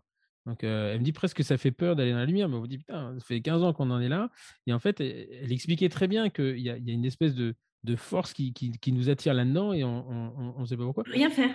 Et finalement, les, des problèmes qu'on avait identifiés n'en deviennent plus parce que de toute façon, c'est pas euh, euh, quand tu es cinq mois parti en train de plonger, de regarder l'eau, tu ne sens pas si tu vas aller au Club Med et faire des dépenses inutiles. Donc... Et exactement, c'est vrai que c'est une vie, encore une fois, comment vivre avec moins, c'est encore le propre de ma discipline et elle m'apprend vraiment à, à, voir la vie d'une autre manière. Euh, et c'est vrai que quand je suis en Égypte, euh, euh, je, passe ma journée en, short et en tongs. Mmh je ne me mmh demande pas comment je dois m'habiller. J'ai aucune dépense. La vie est beaucoup moins chère. on consomme beaucoup moins. Et, du coup, on n'a pas les, mêmes besoins. Mmh. On ne se crée pas les mêmes. En fait, c'est intéressant parce qu'on on rentre dans un espèce de de système où on, se crée, on se, se, crée des dépendances et en fait, on ne veut jamais revenir en arrière. Mais effectivement, quand tu as, trouvé quelque chose qui t'anime, qui t'anime et qui te passionne, finalement, ces, problèmes n'en deviennent, n'en sont plus. Mais donc là, tu as, ce que j'ai vu que tu avais un, le, prénom va m'échapper, le VTC là, mais ça me fait Marcel. rire. Marcel. Hein. ça t'a plu ça? Ah, j'ai adoré. J'ai adoré parce que, en fait, je me suis dit, non, mais c'est D'abord parce que la vidéo est super jolie, je trouve. Il y, a une luminosité que, que j'aime beaucoup et, et, et, voilà. Mais c'est marrant de, de, d'exploiter finalement, enfin, je sais pas d'exploiter, mais d'être obligé d'aller chercher l'argent là où il est pour pouvoir vivre de sa passion.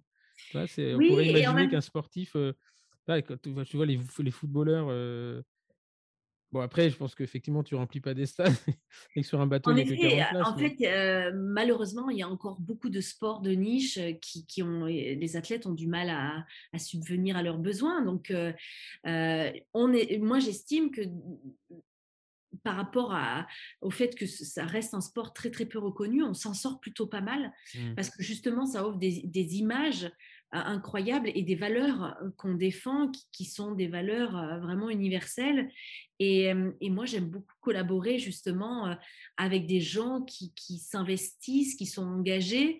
Et, Marcel, c'est une petite société, mais, mais j'aime beaucoup ce qu'elle met en place et, puis le lien qu'on peut faire. Et, j'ai déjà refusé des, marques prestigieuses de, de, montres, par exemple, parce que sous prétexte que le marché féminin n'est pas trop développé, on, me dit, on m'a dit, bon, on vous donne ça, ce qui est presque dix fois moins que les hommes, mais par contre, ils m'ont dit, on vous paiera des beaux hôtels. Bon, mmh. ben, moi, c'est clair, c'est non, quoi. Mmh, mmh. Et, donc, donc j'ai pas un hôtel.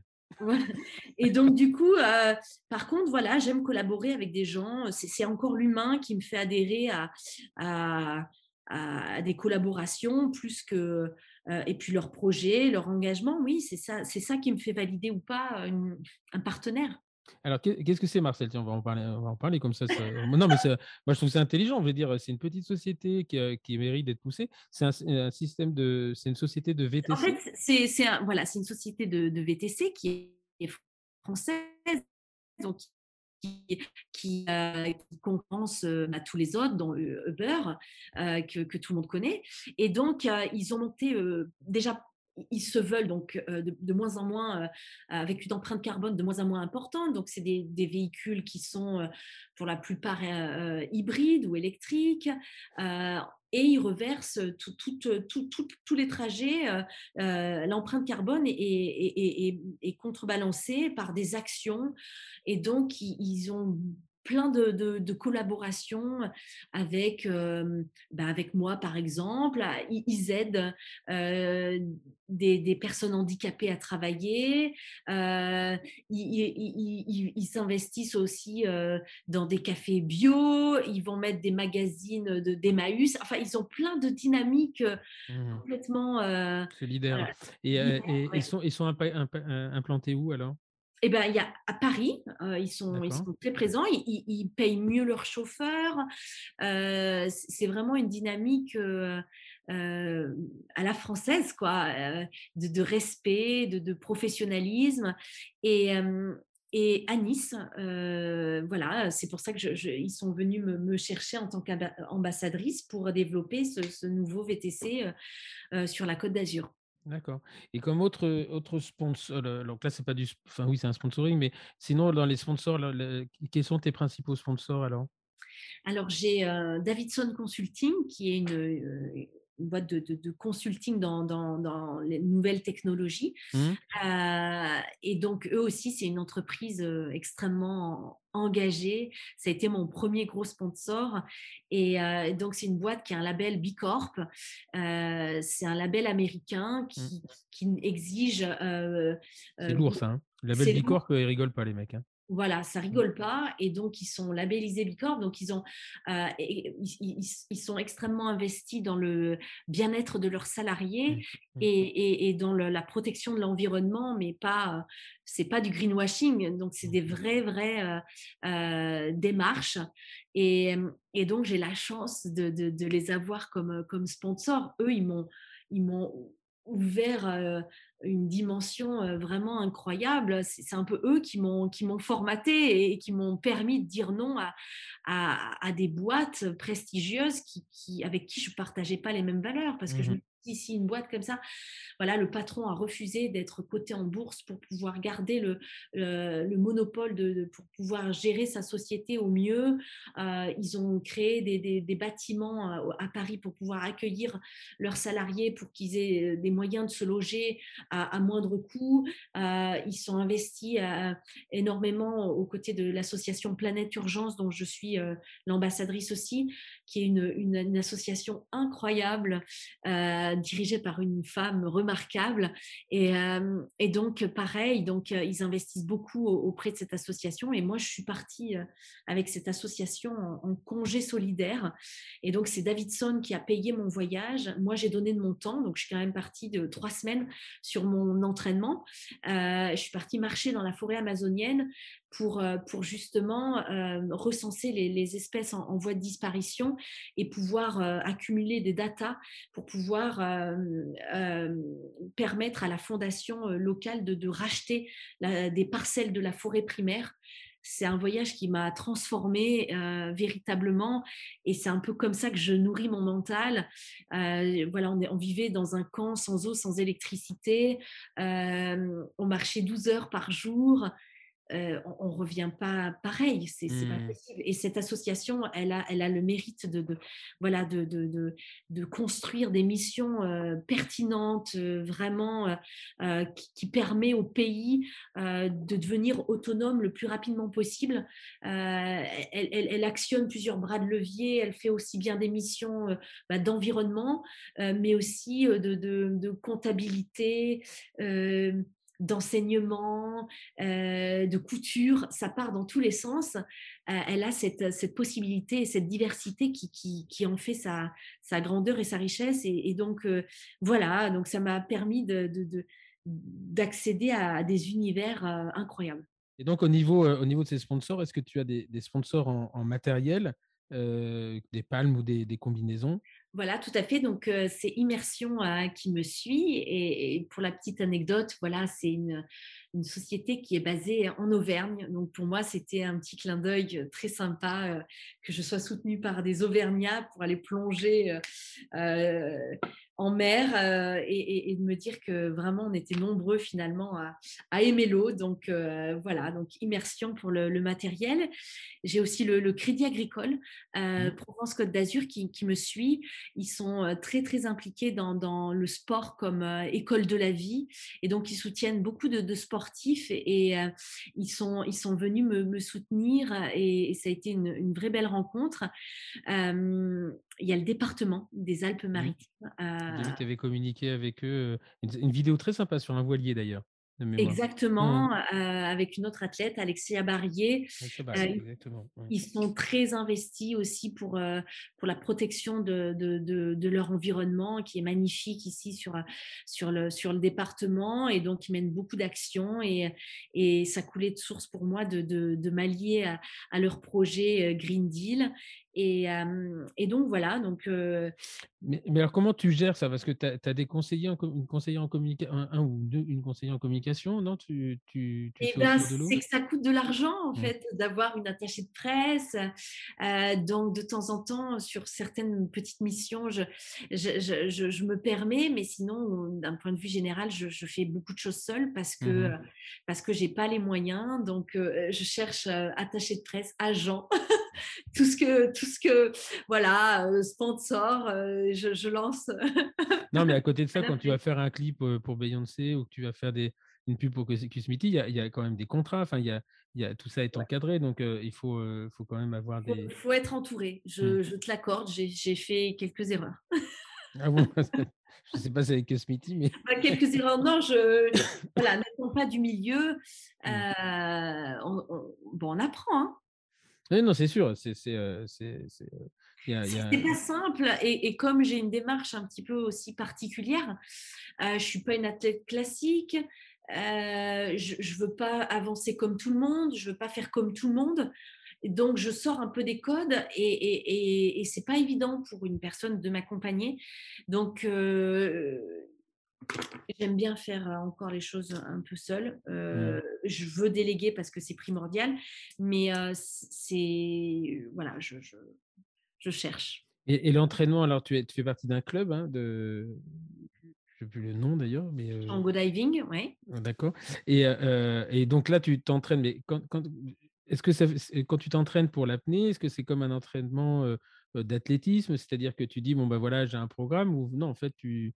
C'est voilà, c'est vraiment particulier parce que et moi j'ai pris le parti de travailler beaucoup hors de l'eau. Encore une fois, c'est la la dentisterie qui m'a amené à ça.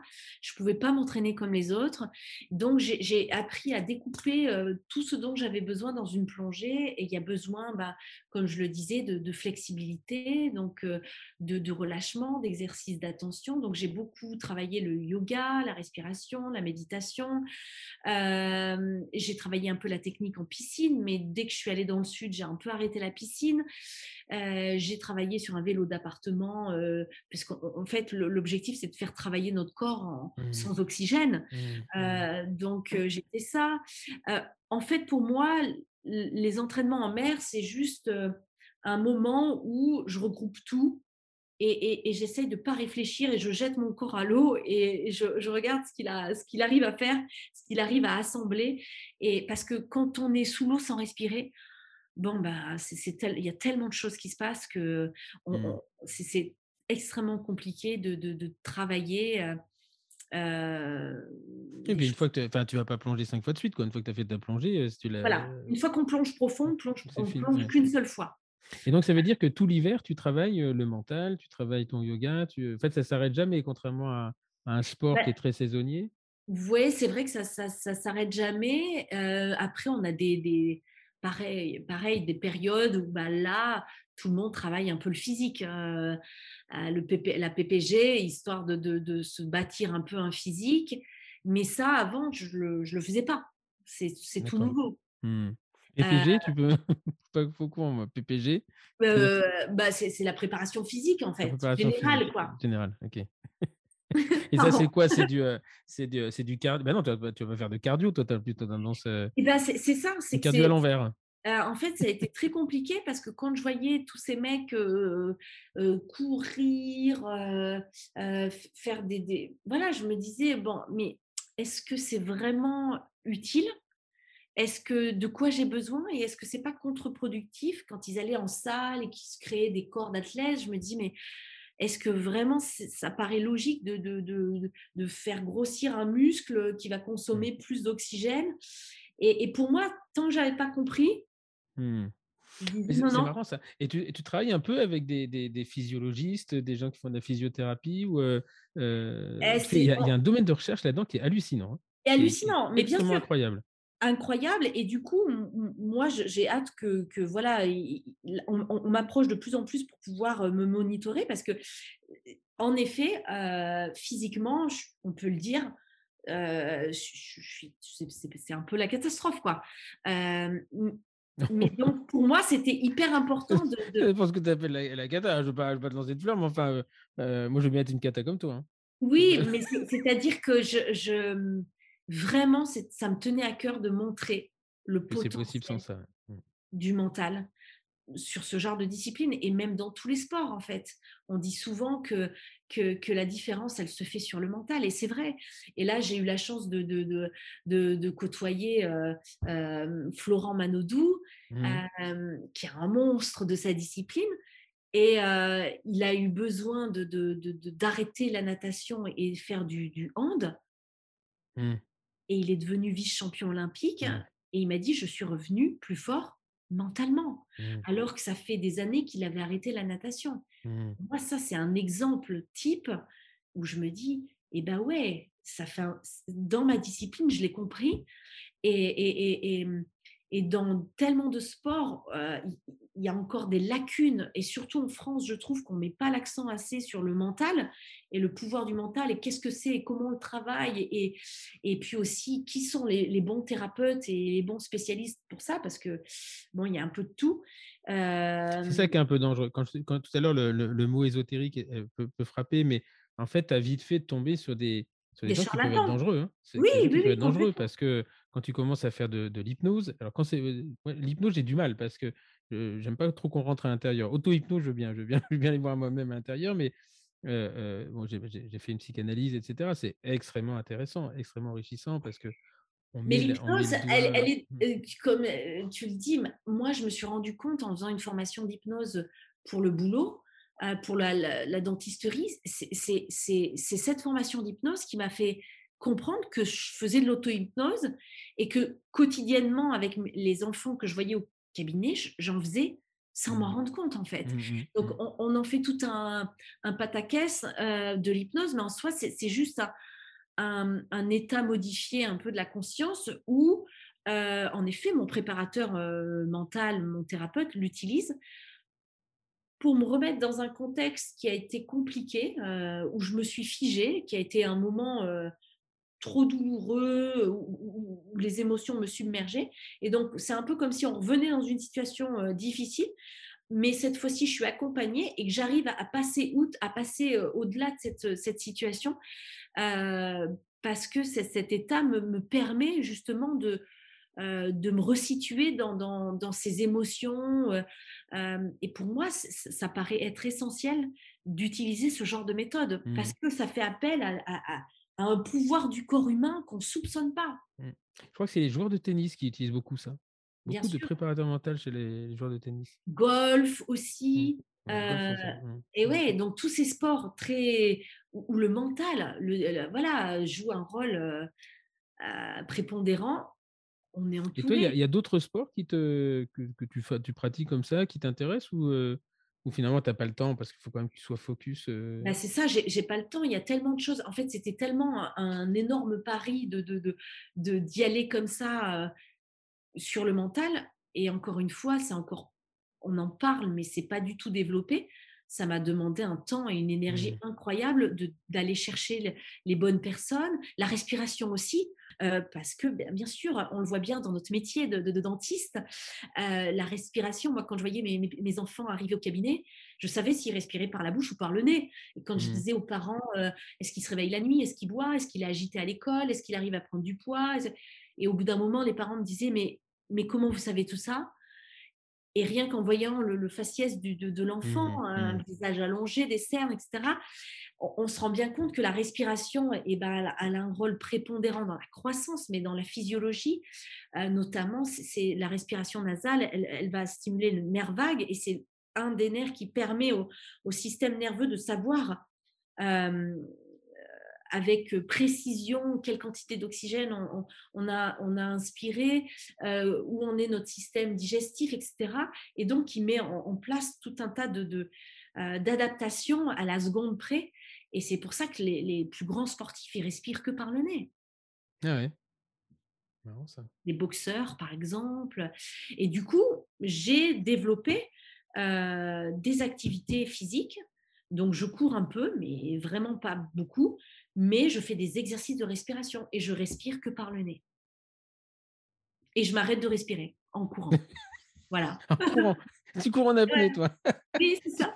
Je comprends que tu cours pas très très longtemps quand même parce qu'il y a Et donc, du coup, ça m'a appris euh, tellement de choses. Pareil, mmh. au début, c'est, on a l'impression que ça va être la, c'est l'agonie.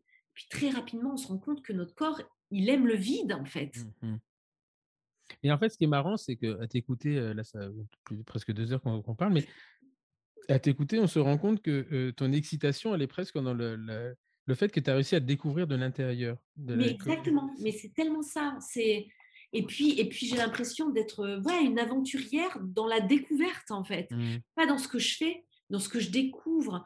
C'est un sport qui est génial parce que comme il est peu connu, il y a encore plein de choses à découvrir. Et moi, mmh. j'ai l'impression de, de, faire partie de ces gens qui vont découvrir des voies différentes et de, de construire ce sport. Et ça, c'est ma plus grande fierté, je dirais. Et tu le, tu le, partages un peu? Parce que tu disais que tout à l'heure, tu faisais des conférences. Donc, tu fais des conférences sur quel thème? Sur la préparation mentale ou euh, ou au contraire, il n'y a pas de... Eh ben, déjà, sur, sur le... le, euh, pour moi, on parle toujours tout, quotidiennement de la performance. Mmh moi, être performant, c'est être avant tout soi-même. Mmh écouter ses ressentis, écouter son corps. Euh, souvent, on a notre corps nous parle en permanence et on ne sait pas décrypter ce qu'il est en train de nous dire. Mais euh, euh, maintenant, j'ai appris à écouter de plus en plus mon corps et, je sais maintenant de plus en plus, euh, par exemple, dans les relations humaines, on sait très vite en fait si ça va bien se passer ou pas avec quelqu'un. Mmh dans un couple, on sait très vite, mais on s'invente des histoires, ah ben non, mais on s'invente des excuses, etc. Et moi, ça me permet de gagner du temps, en fait. Parce mmh. que, voilà, il suffit d'une phrase, d'un mot, d'une attitude, d'une porte qui s'ouvre ou qui se ferme d'une certaine manière, et je sais que ça ne va pas le faire, en fait. Mmh. Et je ne vais pas plus loin. Et, et, et, je vais pas plus loin. Et ça, ça me fait gagner un temps fou. Et parce que, parce que dans, dans les personnes qui vont m'entraîner, dans les sponsors, etc., il faut aller vite, quoi. Comme sous mmh. l'eau. J'ai pas le temps de, réfléchir 3000 ans. C'est à l'instinct, c'est maintenant. Et moi, ça, ça, a développé ça chez moi. Et, et je m'écoute de plus en plus. Et c'est ça que je vais partager dans mes conférences. Euh, et puis, je, mets des petits exercices de respiration pour, pour euh, montrer aux gens qui savent pas respirer. Qu'on a, c'est tellement instinctif, c'est acquis. On respire, bah voilà, c'est comme ça. Or, on peut développer ça et c'est une force qui est en nous en permanence et on va toujours chercher à l'extérieur ce qu'on a en fait à l'intérieur de nous. Et, mon objectif, l'apnée m'a appris justement à découvrir ces ressources que j'ai à l'intérieur de moi, à les utiliser de manière ingénieuse comme on, va être obligé de faire dans la vie, puisque, euh, mmh. là, on a tout gaspillé, on a tout, tout abîmé, et il va falloir qu'on sache fonctionner différemment. Ouais, va chercher les ressources là, les ressources intelligemment. Et eh ben écoute, c'est c'était c'est vraiment vraiment super. Et alors là maintenant, quels sont tes objectifs? C'est 110 mètres C'est ah, est-ce que tu as des est-ce que d'ailleurs est-ce que maintenant que tu as passé les 100 mètres, je pense que tu t'es prouvé ce que tu pouvais. Est-ce que c'est tu veux encore performer plus loin ou finalement c'est c'est même plus un objectif? Ah ben maintenant, c'est vraiment accomplir cette performance des 100 mètres. C'était vraiment un besoin en fait. Je voulais mmh. me prouver que ce que je ressentais, c'était vrai. Maintenant, c'est open bar. C'est-à-dire que maintenant, je me dis, c'est sûr maintenant, tu l'as fait dans plein de domaines différents. Ce que tu ressens, c'est vrai. Et puis, j'ai aussi appris que ce que ressentaient les autres était vrai. Donc, ça m'a aussi permis d'être beaucoup plus tolérante et, de me dire, voilà, mon, but, c'est d'aller chercher des, personnes talentueuses, passionnées, autodidactes dans différents domaines, d'accumuler toute cette expérience et toutes ces données, d'en faire les miennes et, de d'aller encore et de faire quelque chose d'encore plus grand. Et je ne donne aucune limite à ce que j'ai envie de faire. Comme tu le disais, peut-être je vais reprendre la dentisterie dans pas longtemps, j'en sais rien. Mais en mmh tout cas, là, dans l'apnée, ben, il y a tout le volant sportif, tout voilà, le, pendant sportif qui me manque. Et c'est ce que je vais exploiter cette année. Et on va voir jusqu'où ça me mène. Et bah, écoute, vraiment merci infiniment de, de, de, de, cette discussion parce que on n'a pas parlé beaucoup dentisterie, mais en fait, c'était pas, c'était, c'était très bien. J'ai plein de dentistes. est-ce que tu aurais par hasard un, un, livre, un, quelque chose qui t'a vraiment marqué, à, que tu peux partager en disant, bah voilà, ça, c'est, ça fait partie des, des ça fait partie des, des, des, pivots, de ce qui m'a aidé à pivoter? L'alchimiste. L'alchimiste. Ok. Paulo Coelho, ouais. D'accord. C'est vraiment pour moi un, livre référence. Et, et justement, je vais sortir un livre dans pas longtemps.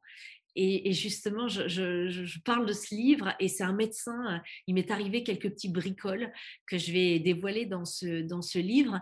Et, et, ce médecin que je vais voir donc en Égypte, un médecin international, très scientifique, me regarde et me dit bah, Pour moi, vous êtes une miraculée et, j'ai aucune prescription à vous faire si ce n'est, s'il vous plaît, relisez l'alchimiste au moins une fois par an. Vous allez apprendre plein de choses et, bonne continuation. Voilà, continuez sur votre voie. Et donc, et donc du coup, c'était mon livre préféré, mais ça l'a été encore plus. Et donc, il me dit, si vous parlez allemand, lisez la version allemande parce qu'elle est encore plus belle. Euh, je lui ai dit, écoutez, je vais déjà me contenter de la version anglaise et on verra pour l'allemand.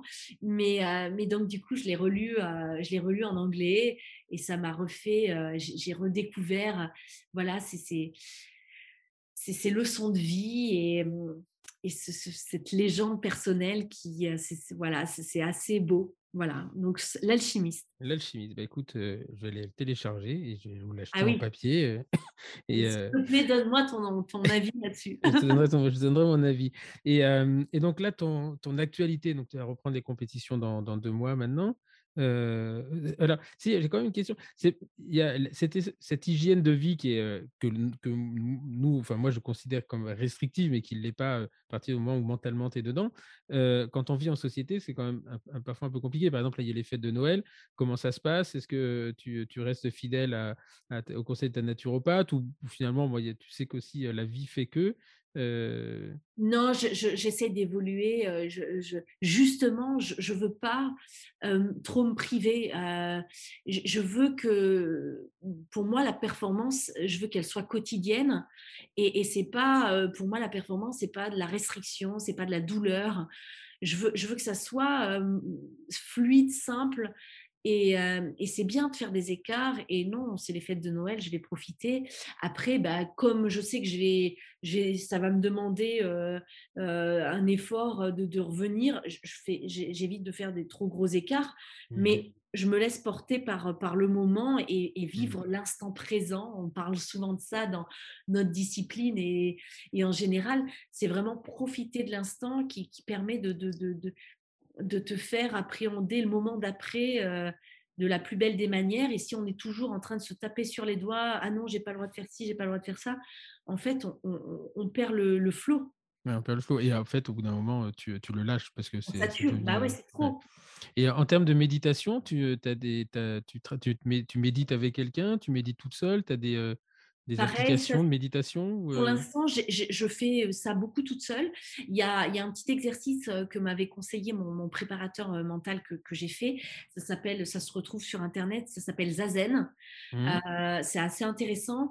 Et après, naturellement, il y a, en euh, comme on est des, des, des, autodidactes dans cette discipline, il y a beaucoup de choses qu'on fait intuitivement, naturellement. Ouais.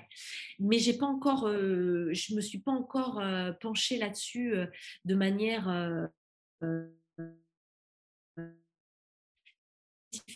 avec quelqu'un de, spécialisé, ça va être aussi un de mes, un mes, euh, un de axes, un, de mes axes, de progression, puisqu'en effet, je, pense que j'ai encore beaucoup de choses à apprendre. Mais donc voilà, c'est infini. C'est pour ça que je te dis, euh, mmh. me dire où est-ce que je vais m'arrêter, quand est-ce que je vais m'arrêter, j'en sais rien. Il y, a une, il y a une application, euh, parce que moi, pendant moi, j'étais un peu énervé dans ma tête. On était plusieurs, donc il fallait que je calme, les choses.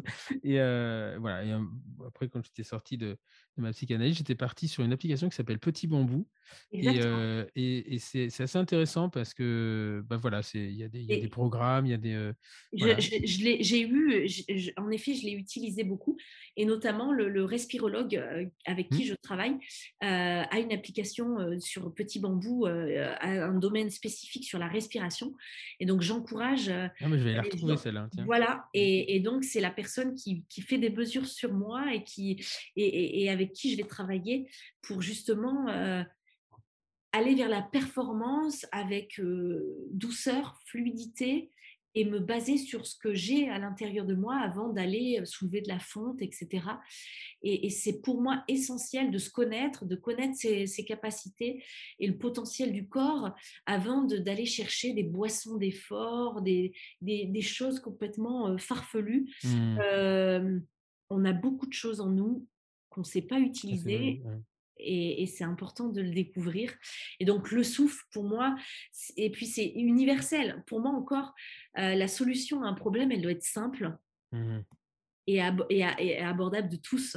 Et le souffle, euh, mis à part justement les, les asthmatiques, les, personnes qui souffrent de mucoviscidose, etc., euh, c'est en nous. Et, et, eux savent à quel point c'est important. Hein. Et eux savent à quel point c'est important.